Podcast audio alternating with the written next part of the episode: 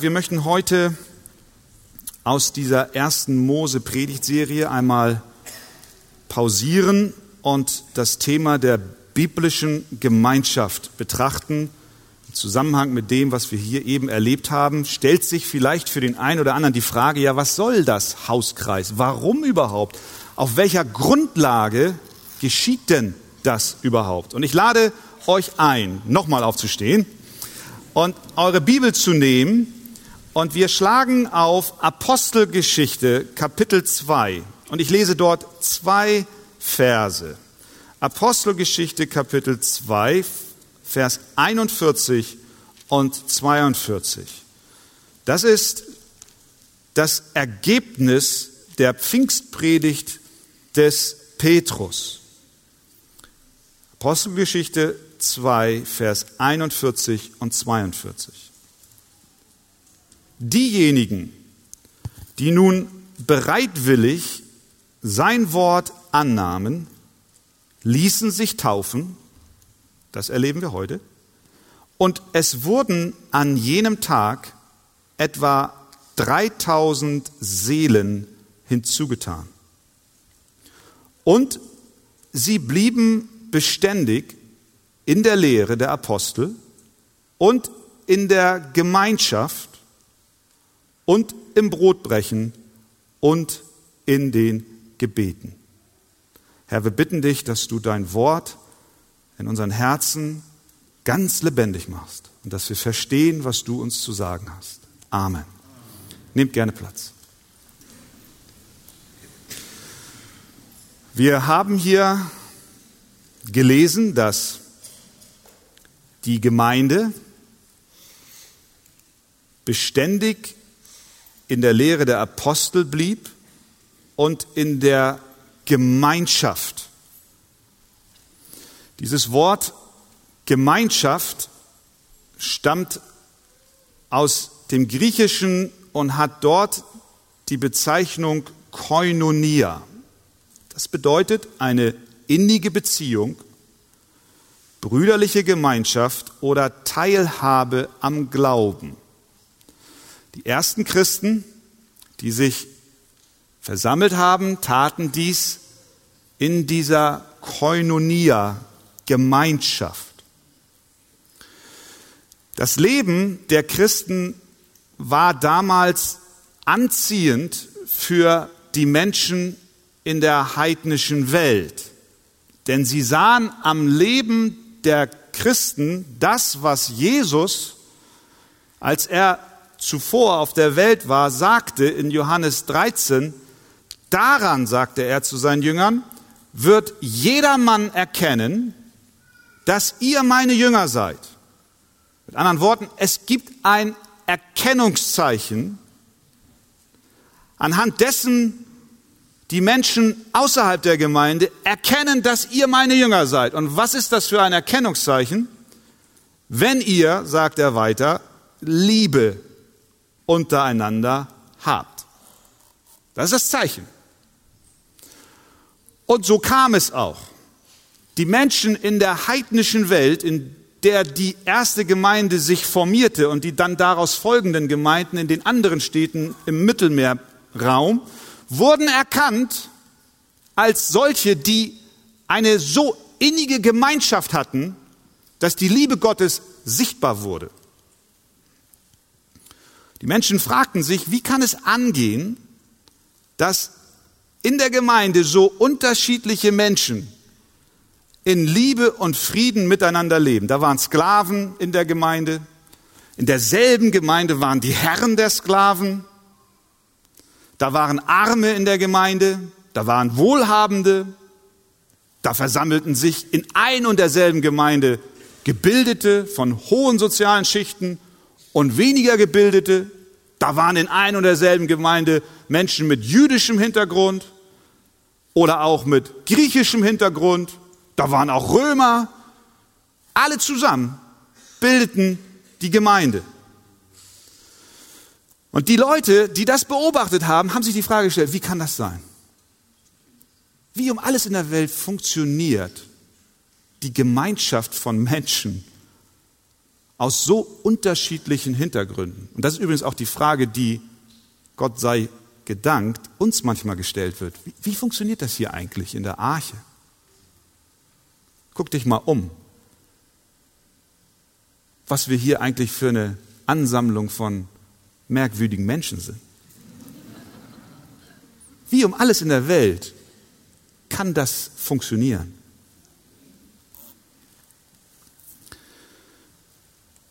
Was ist das für eine Gemeinschaft hier? Darum geht es heute Morgen. Vers 42. Sie blieben beständig in der Gemeinschaft. Was ist das? Was zeichnet diese so für die Welt attraktive Gemeinschaft aus? Und wir wollen für die Welt attraktiv sein. Fünf Gedanken dazu, kurz, nicht lang, keine Sorge. Fünf Gedanken zu dieser Gemeinschaft. Erstens, unsere Gemeinschaft basiert auf unserem gemeinsamen Glauben. Das sagt zum Beispiel der Apostel Johannes in 1. Johannes 1. Dort schreibt er an die Gläubigen Folgendes. Was wir gesehen und gehört haben von Jesus und das verkündigen wir euch, damit auch ihr, das sind die, die diesen Brief von ihm empfangen haben, die Gemeinden, dass auch ihr mit uns Koinonia habt, Gemeinschaft habt. Diese attraktive, für die Welt sichtbare Gemeinschaft. Was ist das für eine Gemeinschaft? Er schreibt weiter. Und unsere Koinonia, unsere Gemeinschaft ist mit dem Vater und mit seinem Sohn Jesus Christus. Will heißen, die Basis dieser biblischen Gemeinschaft, von der die Bibel redet und die so attraktiv für die Welt ist, die Basis dieser Gemeinschaft ist kein gemeinsames Hobby. Uns verbindet nicht eine politische Weltanschauung. Wir gehen nicht demonstrieren für gesellschaftliche, politische Ideen. Wir sind nicht vereint durch sportliche Interessen, leider nicht. Es soll auch in unserer Gemeinde Leute geben, die für den FC Bayern München schwärmen. Sportliche Interessen vereinen uns offensichtlich nicht. Nein. Sondern wir sind vereint durch unseren gemeinsamen Glauben. Das ist auch die Basis in unseren Hauskreisen. Dort versammeln wir uns auf Basis unseres Glaubens. Wir pflegen Gemeinschaft auf Basis dessen, was wir in unserem Herzen für wahr erachten. Es ist keine Gemeinschaft in dieser Welt, die vergleichbar ist mit dieser wirklich wahren Gemeinschaft. Kein Mensch in dieser Welt kann eine so tiefgehende Gemeinschaft genießen wie Menschen, die vereint sind durch den Glauben an Jesus Christus, seinen Sohn. Das ist die Gemeinschaft, von der die Bibel spricht. Es ist eine Beziehungsqualität, die ausschließlich Christen vorbehalten ist.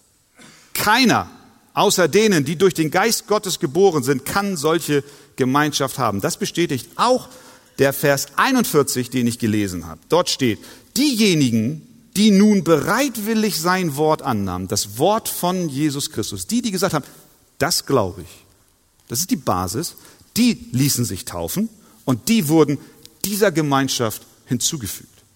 Das ist die Basis. Sie glaubten dem Herrn Jesus Christus. Sie hatten nicht Gemeinschaft auf Grundlage ihrer ethnischen Herkunft, auf Basis ihrer Bildung oder gemeinsamer Interessen, einem bestimmten Musikstil oder sonst etwas ähnliches. Nein, sie brachten alle Unterschiedlichkeiten ihres persönlichen Lebens, ihre Historie, ihre Bildung und was immer sie auch unterschiedlich hat sein lassen, brachten sie mit und wurden vereint durch den Glauben an Jesus Christus, der für Sünder gekommen ist, der gestorben ist, um uns unsere Schuld zu vergeben. Und nun sind wir zusammen auf dem Weg zu ihm. Das heißt Gemeinschaft, ihr Lieben. Auch in den Hauskreisen, auch wenn wir uns fragen, was, ich brauche mehr Gemeinschaft, hören wir manchmal. Und dann stellen sich einige vor, okay, Gemeinschaft ist, wenn wir mal zusammen rudern gehen. Ja, das ist nett. Aber das ist nicht die biblische Gemeinschaft. Biblische Gemeinschaft basiert auf dem Glauben an Jesus Christus und bringt uns zu einer Offenheit, Ehrlichkeit, Ehrlichkeit, bereitwilligen Gehorsam, sich auf der Wahrheit seines Wortes zu bewegen. Und dies wird in den Hauskreisen gelebt. Also, die Gemeinschaft beginnt mit einer Beziehung zu Gott. Zweitens, unsere Gemeinschaft, die attraktiv ist für die Welt und von der die Bibel hier spricht, basiert auf unserer Zugehörigkeit zu einer Familie. Das ist eigentlich die Weiterentwicklung des ersten Punktes. Wir hier in der Arche sind Teil ein und derselben Familie. Warum? Weil wir alle denselben Vater haben. Kannst du natürlich sagen, ja gut, meine, ist Gott nicht der Vater aller Dinge? Ja, in Form seiner schöpferischen Tätigkeit ist er der Vater aller. Aber wir sprechen hier nicht von seiner Vaterschaft hinsichtlich seiner Schöpfungskraft, sondern wir sprechen von seiner Vaterschaft hinsichtlich seiner Erlösung. Wir haben ein und denselben Vater hinsichtlich unserer Errettung. Und alle, die Gott als Vater in diesem rettenden Sinn haben, gelangen durch ihren Glauben an den Sohn in diese Familie hinein. Der Glaube an Christus macht dich zum Familienmitglied. Und dieses Familienleben übersteigt sogar alle irdischen Familienbeziehungen, die wir haben. Jesus, Jesus sagt es uns. Ihr erinnert euch in, in Matthäus 12. Könnt ihr euch erinnern? Beschäft, Jesus ist beschäftigt und da kommt jemand zu ihm und sagt, Jesus, da draußen steht deine Mutter und da draußen stehen deine Brüder. Die wollen mal mit dir sprechen.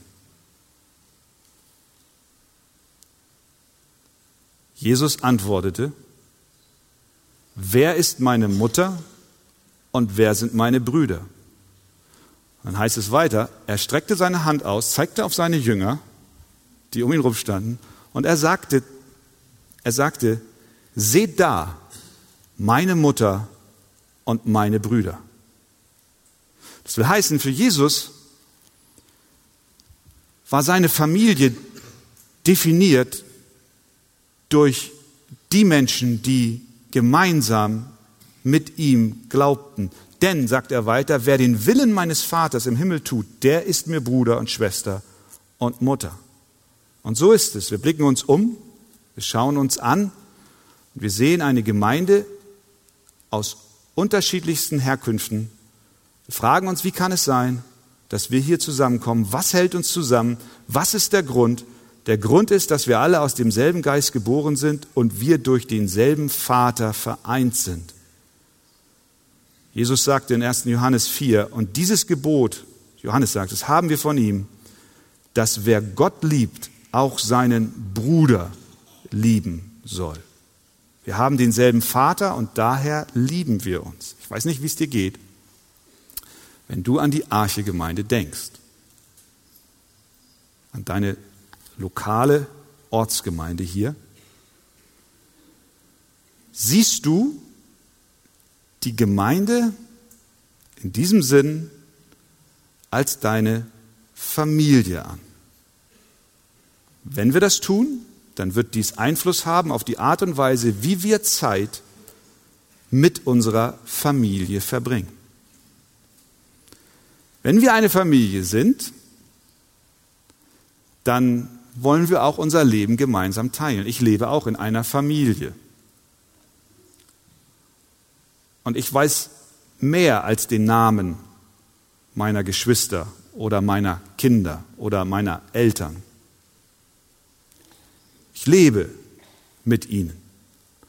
Deswegen wollen wir nicht allein am Sonntagmorgen anonym in den Gottesdienst kommen, sondern auch einander helfen, geistliche Gemeinschaft zu haben. Und dies kann in einer Gemeinde unserer Größe nicht allein am Sonntagmorgen geschehen, sondern dazu sind Hauskreise ein ganz entscheidendes Mittel. Dort leben wir das aus, was wir sind.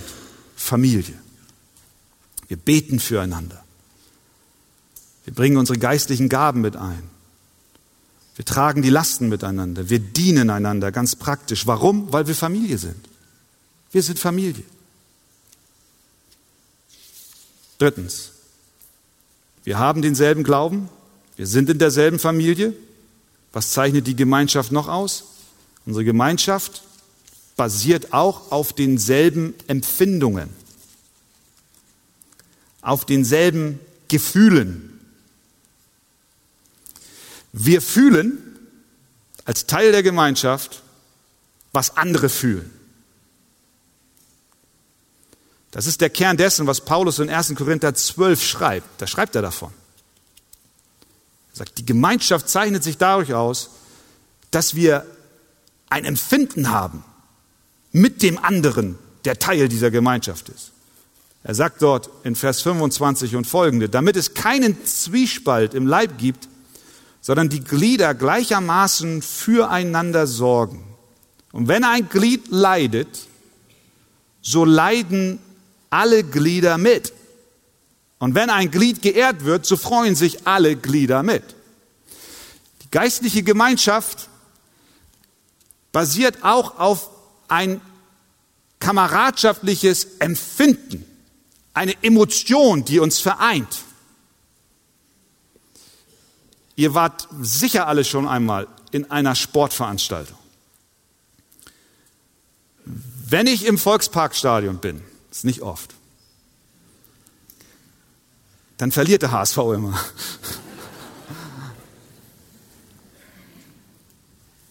Da bist du Teil einer gemeinsamen Emotion. Ist so. Du, du, du springst auf mit all den anderen und freust dich. Du setzt dich hin mit all den anderen und du bist traurig. Du bist hin und her gerissen mit all den anderen. Da steht nicht einer unten auf dem Spielfeld und ruft mit dem Megafon, Block C, Reihe D, Sitz drei bis sieben, bitte einmal aufspringen. Das braucht gar nicht geschehen, sondern es geschieht in einer Gemeinschaft. Alle springen hoch. Du jubelst mit Menschen, die du noch nie gesehen hast und die du hoffst auch nie wieder in deinem Leben zu sehen. Und sie hoffen, dich nicht mehr zu sehen. Und du setzt dich hin mit ihnen. Und wir haben eine Emotion, ein Gefühl. Nun ist das Christsein nicht basierend auf Gefühlen, das wissen wir, sondern das Wort Gottes steht und ist die Grundlage unseres Glaubens. Aber es vereint uns und wenn der Apostel Paulus sagt, wenn ein Glied leidet, so leiden alle Glieder mit. Ja, wo kann das denn geschehen? Am Sonntagmorgen, wenn ich reinkomme und keinen kenne und wieder nach Hause gehe, dann kann ich nicht mitleiden mit dem, der wirklich Lasten trägt. Sondern das darf am Sonntagmorgen geschehen. Das darf in den verschiedenen Arbeitskreisen geschehen, aber auch in den Hauskreisen. Paulus schreibt in Römer 12, Vers 13, nehmt Anteil an den Nöten der Heiligen Lasst euch in eurem Herz bewegen. Seht, dass ihr mitleidet und auch euch mitfreut. Wo können wir in einer wachsenden Gemeinde von den Lasten unserer Prüfungen erzählen? Wo können wir unser Herz ausschütten? Wo können wir darüber berichten, nicht nur von den äußeren Herausforderungen, wie zum Beispiel den Verlust unseres Arbeitsplatzes oder dem Erdulden einer Krankheit, sondern wo können wir auch berichten, wie das Wirkung hat auf unser Herz, auf den Konflikt, auf den Zweifel, auf die Fragen, auf die schlaflosen Nächte. Wo haben wir Gelegenheit, dies zu tun? Wo können wir von den Lasten unserer Ängste mitteilen, die uns oft unangenehm sind, aber die doch unsere Seele beherrschen können in der Gemeinschaft, in der Gemeinschaft der Gläubigen die auch ausgelebt wird im Hauskreis. Biblische Gemeinschaft erfolgt also auf Basis unseres gemeinsamen Glaubens, aufgrund unserer Zugehörigkeit zu einer Familie, aufgrund gleicher Empfindungen und viertens aufgrund gemeinsam erlebter Reibungen. Ja, auch das gehört zur Gemeinschaft dazu. Bei Reibung wird Hitze erzeugt. Wenn sich zwei oder mehr Objekte in Enge in verschiedene Richtungen bewegen, dann entsteht Reibung. Und Reibung kreiert Hitze. Es ist tatsächlich so, dass Gott uns, wie auch die Bibel es uns beschreibt, hineinfügt als lebendige Steine in den Bau seiner Gemeinde. Das Problem ist, wir sind nicht alle Blöcke, Steinblöcke, die industriell gefertigt werden. So nach Norm, 2DF, 1DF, aus dem Kalksandsteinwerk, ganz klar definiert. Dann kommt Gott und nimmt dann also so eine Palette Steine und er sieht sich an und sagt, ah, diese, das ist schön passend, wunderbar. Er nimmt den Stein, er nimmt eine Mörtelschicht und er setzt den Stein rauf und zwischen dir und deinem Bruder oder deiner Schwester ist diese Pufferzone genannt Mörtel. Ihr reibt nicht aneinander, sondern da ist eine Quetschzone. Das ist nicht die Realität. Die Gemeinde ist zusammengesetzt aus Menschen, lebendige Steine. Und wisst ihr, wo wir herkommen? Wir kommen gerade frisch aus dem Steinbruch. LKW-Ladung, Gott, wo willst du den Bau haben? Dahin, okay, ich, ich, ich schicke den LKW dorthin und, und der schüttet einmal den Schutt aus. Und Gott geht bei und er nimmt diese Steine, das ist das, das Unebene, das, das, was noch Kanten und Ecken hat, das ist nicht alles auf Maß geschnitten. Die Gemeinde ist zusammengesetzt von Menschen, bei denen die Sünde nicht mehr regiert, aber wo die Sünde noch nicht verschwunden ist, sondern erst fort sein wird, vollkommen, wenn wir bei ihm sind. Die Gemeinde besteht aus Menschen, die das Gute, was sie tun wollen, nicht tun und das Böse, was sie nicht tun wollen, doch tun. Und Gott sagt, aus euch will ich eine Gemeinschaft bilden. Ich will euch zusammenfügen. Und du sagst, nee, der Bruder da in der dritten Reihe, der hat einen dermaßen dicken Mineralpickel aus seinem Hauptstein rausgucken, dem will ich nicht zu nahe kommen. Und wenn ich ihm näher komme, dann werde ich mal einen Hammer und Meißel nehmen und ihn mal richtig wegbrechen. Gott sagt, meine Kinder, ihr dürft euch korrigieren. Gemeinschaft ist da, dass wir geformt werden, dass wir in Liebe einander korrigieren. Apostel Paulus sagt in Galater 6, er sagt, ja, ja, da sind Unebenheiten in deinem Leben und im Leben deines Bruders und deiner Schwester, die dürft ihr bearbeiten, aber mit Gnade. Liebe Brüder, sagt er, wenn ein Mensch etwa von einer Verfehlung geeilt wird, so helft ihm wieder zurecht mit sanftmütigem Geist. Ihr, die ihr geistig seid. Und sieh auf dich selbst, dass du nicht auch versucht wirst.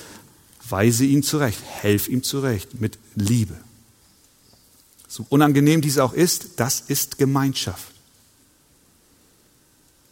Auch Korrektur ist Aspekt wahrer und echter Gemeinschaft. Es wird keine komplett reibungsfreie Gemeinde geben. Solange du lebst, wird Reibung dein Begleiter sein. Das bedeutet nicht, dass wir uns an Reibung erfreuen und an Spannungen uns erfreuen, sondern wir wollen mit Gottes Hilfe Reibung minimieren und deswegen gibt Gott uns eine Gelenkflüssigkeit, ein Knorpel in unserem Knochensystem, dass die Knochen nicht aneinander reiben, sondern er gibt uns eine Gelenkflüssigkeit. Und diese Gelenkflüssigkeit, die eben diese Reibung minimiert, das ist seine Agape-Liebe, die ausgegossen ist in die Herzen seiner Kinder. Die wollen wir fördern, die wollen wir suchen, die wollen wir anwenden, die wollen wir zum Leben bringen in der Gemeinschaft. Und zum Schluss. Biblische Gemeinschaft erfolgt aufgrund einer gemeinsamen Zukunft.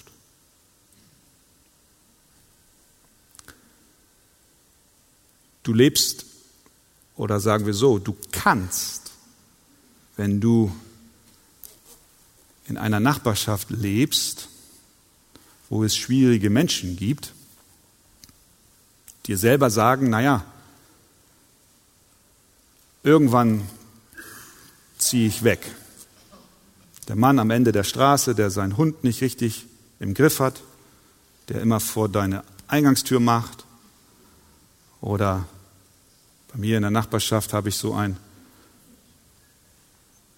Heiligungsbeschleuniger, der fährt so ein, wie heißen die, Ford Mustang. Diese, weiß ich was, wie viel Zylinder der hat, so ein tief röhrendes Geräusch und dann höre ich schon immer vom Weiten. Er zündet den Motor und dann einmal und dann fährt er bei mir um die Ecke. Und ich sage, Halleluja, Gott segne dich. Ich kann mich trösten, indem ich sage, naja, wenn die Kinder aus dem Haus sind, dann ziehe ich mit meiner Frau weg. Dann bin ich das Problem los. Du kannst auch sagen, ja, wenn du in der Schule bist oder auf der Arbeit, hast Kollegen und, und, und das läuft nicht so gut und ja, das ist schwierig. Da kannst du sagen, ach, naja, ist nur ein Zeitvertrag oder ich werde mir eine andere Arbeit suchen. Aber ihr lieben Geschwister, aus der Koinonia-Gemeinschaft, aus der Nummer kommst du nicht raus. Die Gemeinschaft der Gläubigen hört nicht auf. Wir sind verbunden. Wir sind verbunden in Ewigkeit. Und die Ewigkeit ist eine sehr lange Zeit. Wir haben dieselbe Zukunft. Wir gehen an denselben Ort. Wir werden dort dieselben Lieder singen. Wir werden dort Zeit verbringen. Und unser Leben im Hier und Jetzt ist nur eine Vorbereitung auf das, was uns erwartet. Also sagt Gott zu uns, hier auf Erden, meine lieben Kinder, will ich euch vorbereiten, bei all den Ecken und Kanten, auf eine ewige Gemeinschaft. Und dies tue ich im Kontext einer liebenden und fürsorgenden Gemeinschaft. Hier in der Arche, wo Gott dich hingestellt hat. Als Mitglied der Arche in einem Hauskreis. Dort dürfen deine persönlichen Schwächen, deine charakterlichen Defizite, deine Persönlichkeitsprobleme, ja, die wir doch alle haben, die dürfen dort kompensiert, aufgefangen werden. Du empfängst Ergänzung, Komplettierung, Hilfe, Unterstützung von anderen Gliedern in der Gemeinde. sollten, ah, wir können uns biblischer Gemeinschaft nicht entziehen. Deshalb lasst nicht Bosheit, Neid oder Stolz oder Kritik oder Verleumdung oder Klatsch und Tratsch und all diese Dinge unser Denken vernebeln hinsichtlich biblischer Gemeinschaft. Lasst nicht solche negativen Gedanken euch abhalten, in das sich hineingeben in diese von Gott initiierte, zum Wohle seiner Kinder installierte Beziehung zu deinem Bruder und zu deiner Schwester. Jesus ist dabei, eine ganz, ganz herrliche Braut zu formen. Wunderschön. Er wird kommen und uns holen. Und er bereitet uns vor, dass wir ohne Flecken ohne Tadel vor ihm stehen. Wir sind im Schönheitssalon Gottes. Und die Gemeinschaft, die wir untereinander erleben, dient diesem Ziel, dass wir vorbereitet werden. Und Jesus kommt und er sagt, meine geliebte Braut, für dich habe ich mein Leben gelassen. Du hast dich hineingegeben in diesen Schönheitsprozess, in diesen Heiligungsprozess. Du bist in Gemeinschaft gewandelt. Wir leben in einer kaputten Welt, einer Welt, in der Beziehungen zerstört sind, Herzen gebrochen sind, Hass und Unfrieden regiert, die Menschen schauen die Gemeinde Jesu an.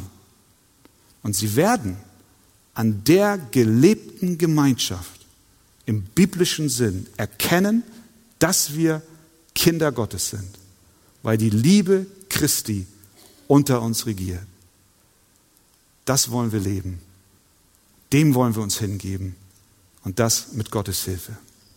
Amen.